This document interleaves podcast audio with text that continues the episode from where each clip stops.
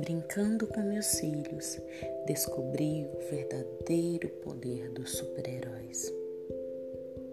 Não está na super força, nem na super velocidade, nos olhos flamejantes ou nas grandes habilidades.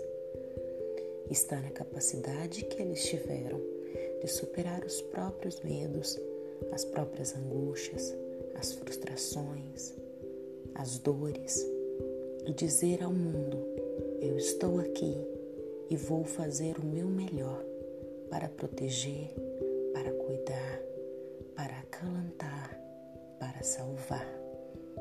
Já imaginou que grande herói você pode ser? Já pensou nisso?